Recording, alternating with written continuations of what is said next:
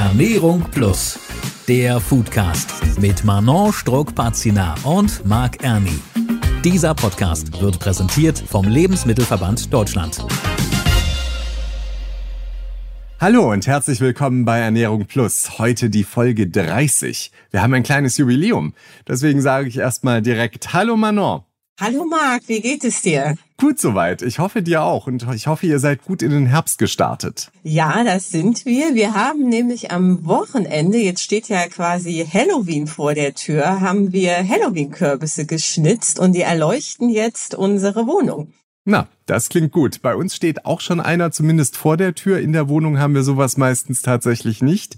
Und äh, was ja momentan auch so im Herbst eine Geschichte ist, ist Drachensteigen. Haben wir jetzt auch schon ein paar Mal gemacht. Genau, Drachensteigen finde ich auch äh, wunderbar. Gerade wenn man hier in Berlin wohnt, hat man ja das Tempelhofer Feld vor der Tür und da lohnt sich das wirklich. Wenn der Wind äh, richtig steht, sieht man wirklich viele schöne bunte Drachen. Kann ich jedem nur mal empfehlen, im Herbst mal auf das Tempelhofer Feld zu gehen. Ja, und im Herbst, da braucht braucht man ja auch immer wieder so ein paar Sachen, was man Schönes machen kann, weil so bei richtig schlechtem Wetter hat man ja manchmal auch so gar keine Lust rauszugehen. Wenn man es dann aber trotzdem möchte mit Kindern, ist das ja manchmal trotzdem irgendwie angesagt, weil nur so zu Hause rumzusitzen ist ja dann auch nicht so schön. Was wir da manchmal machen, ist uns auch einfach so feste Programmpunkte setzen, im Zweifel einfach mal irgendwo essen gehen. Ist zwar nichts Spektakuläres, aber man hat zumindest irgendwie so einen Punkt, wo man mal rausgeht und äh, man kann ja da auch dann ein bisschen noch spazieren laufen oder das Ganze irgendwie damit damit verbinden und hat dann immerhin auch ein bisschen frische Luft. Genau, und wenn man das Essen mitnehmen möchte, gibt es nämlich seit diesem Jahr die sogenannte Mehrwegangebotspflicht für die Gastronomie. Das heißt, dass sie äh, Mehrwegverpackungen anbieten müssen und diese dürfen nicht teurer sein zum Beispiel als die Einwegverpackungen. Es gibt Ausnahmen für kleine Betriebe, die müssen das noch nicht machen, aber äh, grundsätzlich gilt das seit diesem Jahr und das ist ein ganz interessantes System. Also ich nutze das zum Beispiel, wenn ich mir einen Coffee to go hole. Da gibt es diese Becher von der Marke Recap, gibt auch noch andere, aber äh, ich kenne es besonders von Recap. Da zahlt man im Prinzip einen Euro mehr und wenn man den Becher dann zurückbringt, bekommt man den Euro wieder und hat dann also den Pappbecher, die Einwegverpackung und damit Müll gespart. Mhm. Und wir haben natürlich auch zu diesem Thema heute eine Expertin eingeladen, die uns jetzt bestimmt gleich erklären wird, wie das alles ganz genau funktioniert. Und vor allem, sie hat auch eine groß angelegte Studie zu dem Thema gemacht. Wir sprechen jetzt mit Frau Dr. Elisabeth Süßbauer von der TU Berlin. Dr. Elisabeth Süßbauer ist wissenschaftliche Mitarbeiterin am Zentrum Technik und Gesellschaft der TU Berlin. Zudem leitet sie die Nachwuchsgruppe PUR mit Precycling zu mehr Ressourceneffizienz. Systemische Lösungen der Verpackungsvermeidung, die eine groß angelegte Studie über die Mehrwegangebotspflicht für Anbieter von Takeaway-Essen und die Nutzung dieser Mehrwegsysteme erstellt hat. Hallo. Ja, hallo. Ja, dann würde ich vorschlagen, starten wir direkt durch. In welchen Situationen nutzen Sie denn eigentlich Mehrwegbehälter? Das einfach mal vorneweg. Und falls Sie es tun, wie oft machen Sie das? Also wir haben zu Hause so eine richtig große Schublade in der Küche, wo diese ganzen Tupperdosen und so weiter alle drin versammelt sind in unterschiedlicher Größe und Form. Und wir nutzen das zum einen, um Lebensmittel aufzubewahren, also im Kühlschrank oder auch im Gefrierfach, aber auch für unterwegs, also jetzt für den großen Sohn für die Schule als Brotbox, für den Kleinen für so Knabberzeug unterwegs. Genau, das ist eigentlich das häufigste. Oder hier bei der Arbeit nehme ich auch den Behälter mit, wenn ich noch Reste habe vom Mittagessen am Vortag, dann nehme ich das halt mit am nächsten Tag zum Beispiel für die Arbeit. Ja, ich habe ja vorhin schon ganz kurz die Mehrwegangebotspflicht erklärt, die seit diesem Jahr gilt für Speisen und Getränke. Ich habe von dem System Recap äh, gesprochen, da gibt's aber noch ganz viele andere. Frau Dr. Süßbauer, was bedeutet denn diese gesetzliche Pflicht? Was müssen die Unternehmen da ganz konkret umsetzen? Genau, also größere Betriebe, größere Restaurants, Supermärkte, Fastfoodketten und so weiter, die sind verpflichtet, Mehrwegbehälter, Mehrwegsysteme anzubieten. Die kleineren, die kleiner sind als 80 Quadratmeter und weniger als fünf Mitarbeitenden haben, sind nicht dazu verpflichtet, aber die sind dann wiederum verpflichtet zuzulassen, wenn KundInnen ihre eigenen Behälter mitbringen. Und das mit den kundeneigenen Behältern, das ist dann wiederum für die größeren aber nicht verpflichtet und das ist ziemlich verwirrend. Also wenn du jetzt in einen Imbiss gehst, in ein Café, das, die sind ja meistens ziemlich klein, da gibt's eben nicht diese Verpflichtung, Mehrwegsysteme anzubieten. Ein Teil der Mehrwegangebotspflicht ist ja das Pfandsystem. Wenn ich jetzt an mich denke und mein Coffee to go, ich stehe dann zu Hause mit dem Becher, den ich mir dann eben vorher gekauft habe, für einen Euro und frage mich dann, muss ich den jetzt eigentlich in das gleiche Geschäft zurückbringen oder gilt das auch bei anderen? Wie funktioniert das Pfandsystem? Genau, also erstmal zu den verschiedenen Anbietern. Es gibt nämlich sehr viele verschiedene, was auch ein bisschen Teil des Problems ist. Sie haben ja jetzt Recap genannt, das ist für Getränke, aber gerade bei Speisen sind jetzt sehr viele neue Anbieter auf den Markt gekommen und jeder Gastronomiebetrieb kooperiert mit einem anderen Anbieter. Und da ist es wichtig, man kann nur die Behälter natürlich da zurückgeben, wo dieses System auch angeboten wird. Und diese Systeme funktionieren unterschiedlich. Ne? Sie hatten ja jetzt gerade schon das Beispiel genannt. Bei anderen fällt erstmal gar kein Pfand an, sondern nur, wenn man die Behälter später als zwei Wochen zurückbringt. Dann fällt erst äh, eine Gebühr von 10 Euro an. Dann gibt es noch eine Besonderheit, manche Behälter, die in manchen Supermärkten angeboten werden, kann man sogar im Getränke-Rückgabeautomat zurückgeben. Das wissen viele nicht. Da fällt ein 2,50 Euro Pfand an und das kriegt man dann einfach zurück, so wie man auch die Mehrweg-Tränkeflaschen dort eingibt, kriegt man das dann dort zurück. Und dann gibt es auch einen Mehrweganbieter kooperiert mit einem Lieferdienst, also mit einem bestimmten Lieferdienst. Und dort kann man dann auch die Behälter zurückgeben. Wenn man sich jetzt Essen bestellt hat, dann kann man einfach dem Lieferdienst alle angesammelten Behälter zurückgeben. Also ganz wichtig ist eigentlich, dass die möglichst bald auch zurückgegeben werden. Also es wird ja so ein bisschen angereizt, dadurch, dass man auch teilweise dann gar keinen Pfand zurückkriegen würde oder dass man überhaupt erst Pfand bezahlen müsste. Aber unsere Befragung hat auch ergeben, dass das noch viel zu wenig gemacht wird. Also das ist eben dieses ganze Prinzip beruht darin, dass man die möglichst bald zurückbringt und man sollte sie eigentlich auch gar nicht so gründlich reinigen, weil dann ist es vom ökologischen her gedacht gar nicht so sinnvoll, denn sie werden auf jeden Fall sehr gründlich gereinigt, also extra irgendwo hingeschickt, wo sie ganz hygienisch und gründlich gereinigt werden oder in den Restaurants selber in den Spülmaschinen gereinigt. Bei so vielen Anbietern, wie behält man denn da den Überblick? Sind die dann alle App-basiert und ich weiß, wo ich die Sachen wieder zurückbringen kann oder wie läuft das in der Regel? Genau, also die meisten haben eine App und dann sieht man halt, welche Restaurants, also auf so einer Karte, welche bieten das überhaupt an. Und ja, die meisten funktionieren so. Oder sonst müsste man halt einfach sich merken, wo gibt's die und dann dort eben zurückbringen. Mhm. Jetzt gibt es ja vielleicht auch das ein oder andere Unternehmen, das es noch nicht geschafft hat, das alles entsprechend so einzuführen. Wie sieht denn da die Rechtslage aus? Gibt es da irgendwelche Konsequenzen, wenn dem noch nicht so nachgekommen wird? Na, also grundsätzlich werden Bußgelder verhängt, also sogar bis zu 10.000 Euro, wenn man dieser Pflicht nicht nachkommt. Allerdings, also diese Kontrolle liegt eben bei den Bundesländern und da gibt es zwei Probleme. Also einerseits, dass diese Kontrollen gar nicht so durchgeführt werden. Also in Berlin, ich weiß es nur von Berlin und dort herrscht eben Personalmangel in der Verwaltung und die kommen halt diesen Kontrollen gar nicht nach und gucken sich das gar nicht so genau an. Aber selbst wenn es Kontrollen oder mehr Kontrollen gäbe, ist es bis jetzt auch noch nicht so sinnvoll, weil es wird ja noch verpflichtet, äh, diese Mehrwegsysteme anzubieten. Das heißt noch nicht, ähm, dass sie auch verpflichtet sind, dass die, die KundInnen dann überzeugt werden müssen oder das aktiv anzubieten. Also es reicht halt, dass es das System gibt, aber wie das kommuniziert wird und angeboten wird, das ist was Zweites. Das wird noch nicht, bis jetzt jedenfalls noch nicht in dieser Mehrwegangebotspflicht genau geregelt. In der Konsequenz bedeutet das natürlich, dass die Betriebe das halt nur machen, wenn wirklich von den KonsumentInnen dieser Wunsch geäußert wird, bitte packen Sie mir das im Mehrwegsystem ein. Aber das passiert natürlich auch wiederum wenige, weil da so wenig Wissen drüber herrscht und Konsumenten dieses Angebot halt gar nicht kennen. Ich habe da jetzt ein bisschen Kritik von Ihrer Seite herausgehört, also dass noch ein bisschen Luft nach oben ist, was ähm, das Angebot angeht. Also dass quasi das Personal in den Supermärkten und in der Gastronomie das noch besser kommunizieren sollte, dass es eben die Mehrwegbehälter gibt. Habe ich das richtig interpretiert? Auf jeden Fall, wird auf jeden Fall sagen, da ist noch sehr viel Luft nach oben. Also es gab ein paar Stichproben von unabhängigen NGOs, Umweltvereinen wie WWF, Greenpeace. Die haben auf jeden Fall gezeigt, das wird noch nicht ausreichend umgesetzt oder aktiv auch angeboten. Und wir haben ja auch eine Befragung durchgeführt, unser KonsumentInnen, und da haben wir auch das Ergebnis erhalten, dass ungefähr die Hälfte sowieso noch nie überhaupt einen Mehrwegbehälter ausgeliehen haben. Von daher, die Verfügbarkeit sollte noch verbessert werden. Sie haben ja auch zu dem Thema eine größere Studie erstellt. Äh, vielleicht erstmal vorneweg, warum haben Sie denn dazu eine Studie gemacht? Und zum anderen, was sagen denn die Ergebnisse? Wie oft nutzen wir den Mehrwegbehälter?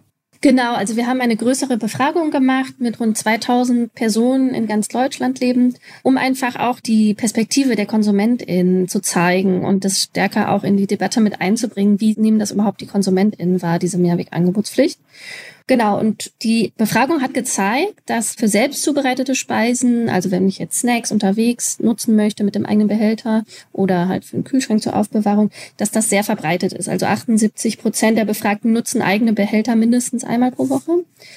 Aber das Mitbringen dieser Behälter für Takeaway-Speisen, das ist noch nicht so weit verbreitet. Also 41 Prozent haben noch nie ihren eigenen Behälter mitgebracht und noch mehr, circa 54 Prozent, haben noch nie einen Mehrwegbehälter im Restaurant oder im Supermarkt ausgeliehen.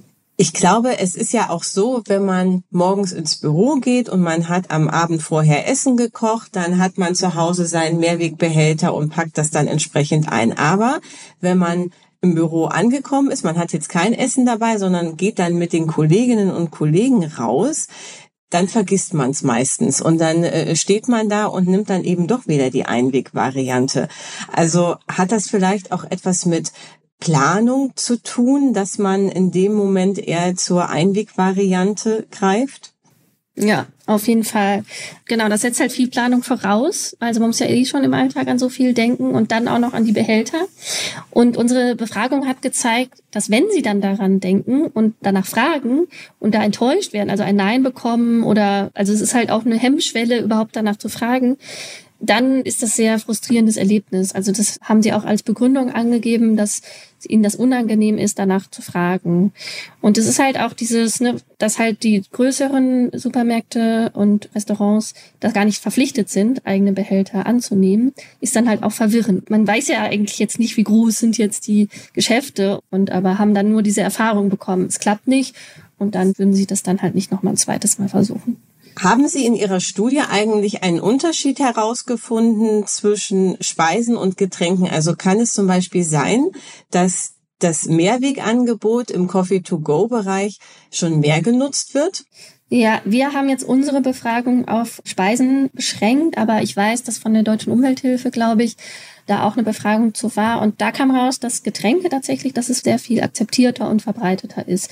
Ich denke, dass das auch schon vor der Mehrwegangebotspflicht verbreitet war, zum Beispiel durch Recap, und es schon viel mehr ähm, sichtbar geworden ist und auch diese Hemmnisse, die es auch gab, bezüglich Hygiene da auch so abgebaut werden konnten, weil es einfach auch diese Präsenz jetzt mehr gibt in diesem Bereich. Mhm. Beim Essen ist natürlich auch immer so ein bisschen das Problem, das kann ja dann auch irgendwie auslaufen oder so. Also Getränke natürlich auch, aber da ist die Wahrscheinlichkeit jetzt nicht so hoch. Wohingegen, wenn ich jetzt so einen Mehrwegbehälter habe, das sieht dann auch schnell irgendwie alles ein bisschen, ich sag mal, pampig aus, so unter Umständen, wenn es blöd läuft, wenn es nicht so ganz perfekt verpackt wurde. Deswegen die Frage, wie sollten Mehrwegbehälter denn eigentlich für Takeaway-Essen sein, damit wir sie auch gerne und vor allem regelmäßig nutzen? Mhm. Also die Befragten in unserer Studie haben angegeben, dass vor allem praktische Aspekte am wichtigsten sind, genauso wie sowas wie auslaufsicher. Sie sollten auslaufsicher sein. Sie sollten einfach zu reinigen sein. Sie sollten auch so ein passendes Füllvolumen haben, also das heißt die richtige Größe haben dann für das entsprechende Essen, langlebig sein, bruchsicher und so weiter. Und so Attribute die eher so optischer Natur sind, wie Design, schönes Aussehen, wie die Kammern da drin aussehen und sowas, das war, kam eher ganz hinten. Also das war weniger wichtig für die Befragten.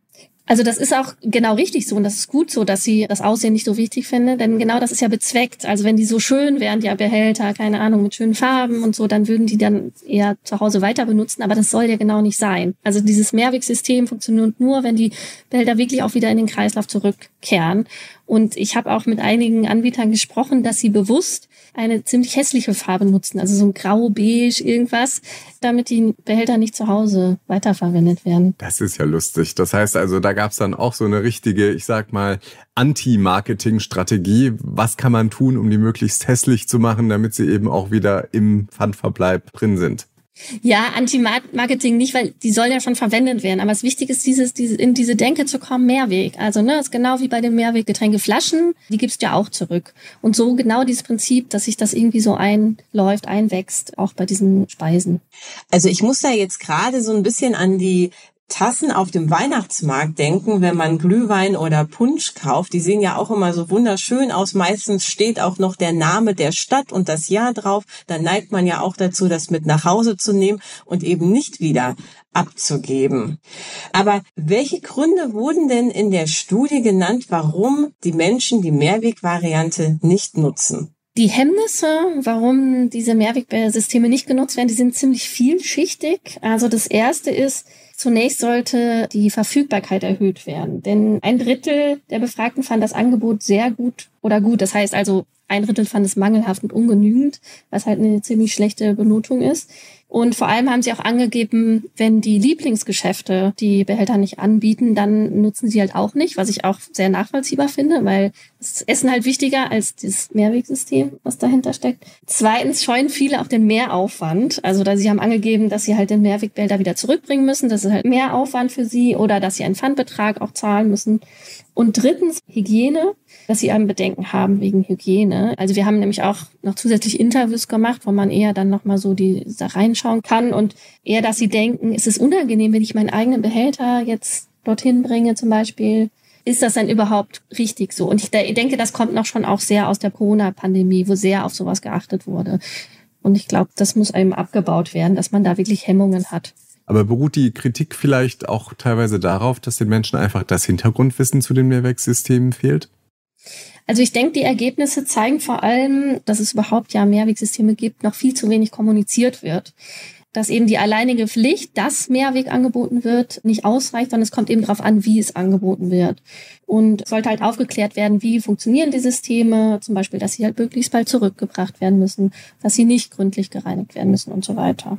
Was würde denn die Befragten laut ihrer Studienergebnisse dazu bewegen, dass sie sich häufiger für die Mehrwegvariante entscheiden? Ist es tatsächlich mehr Aufklärung vor Ort, die notwendig wäre? Ja, also wir haben auch nach der Nutzungsbereitschaft gefragt. Also, ja, wann wären Sie denn bereit? Und da haben wir halt auch die gefragt, die das eigentlich noch nie genutzt haben.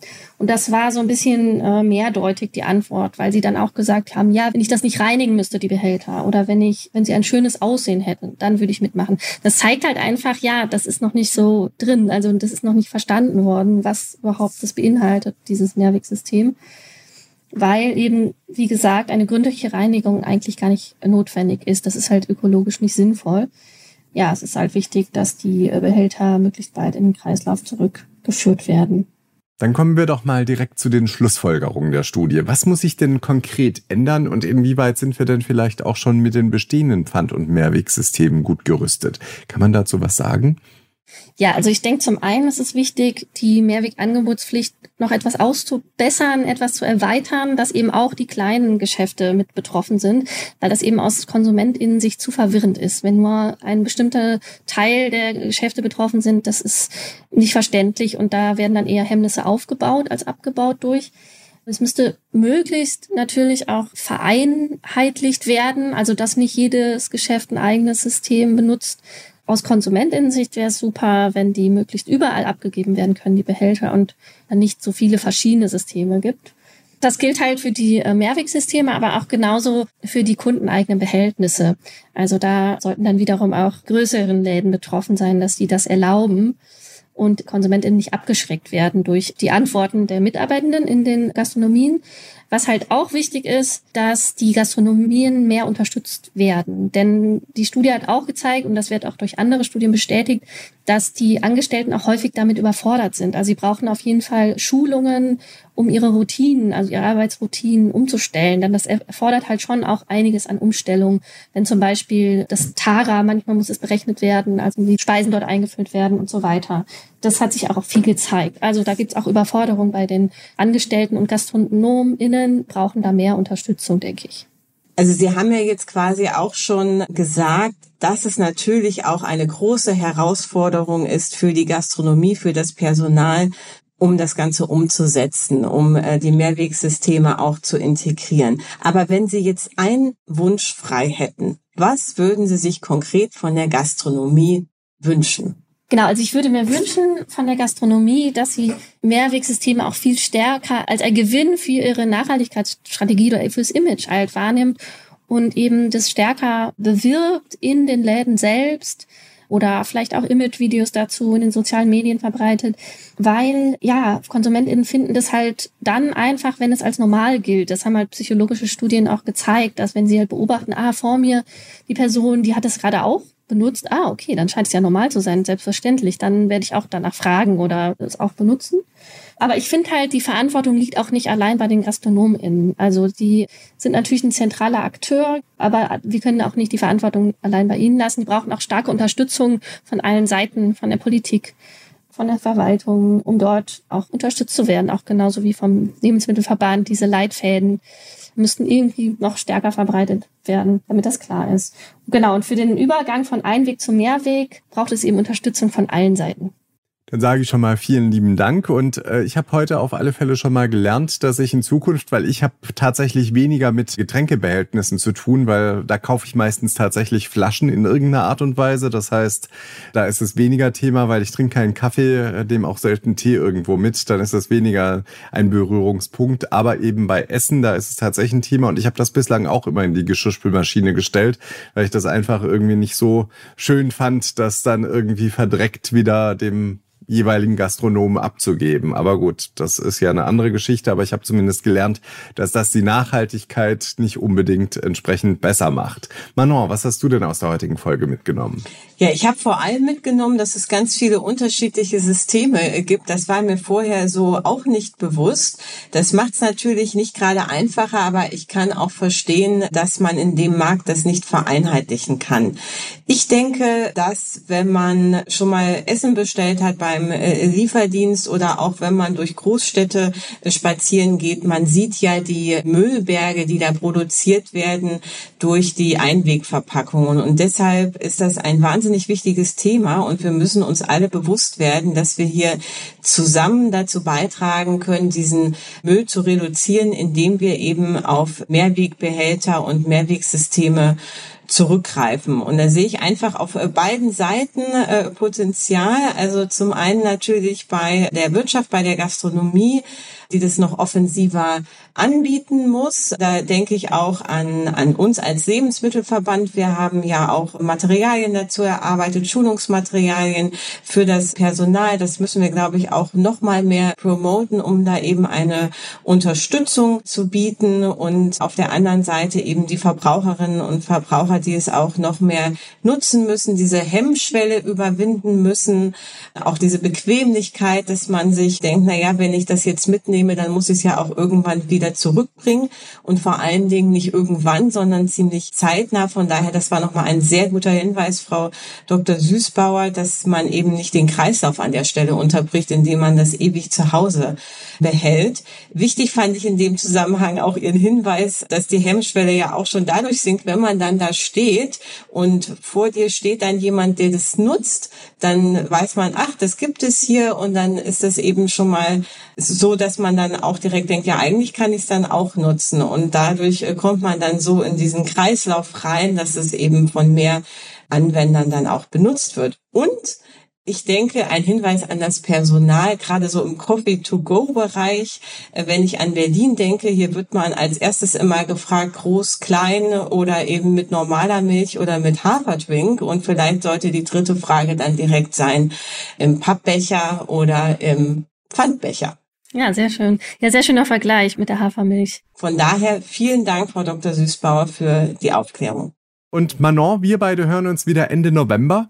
Dann wird es langsam schon vorweihnachtlich. Genau, und deswegen werden wir uns auch zu einem weihnachtlichen Thema hören. Da freue ich mich auf alle Fälle schon drauf und deswegen sage ich jetzt erstmal bis dahin einen schönen Herbst und wir hören uns dann. Tschüss.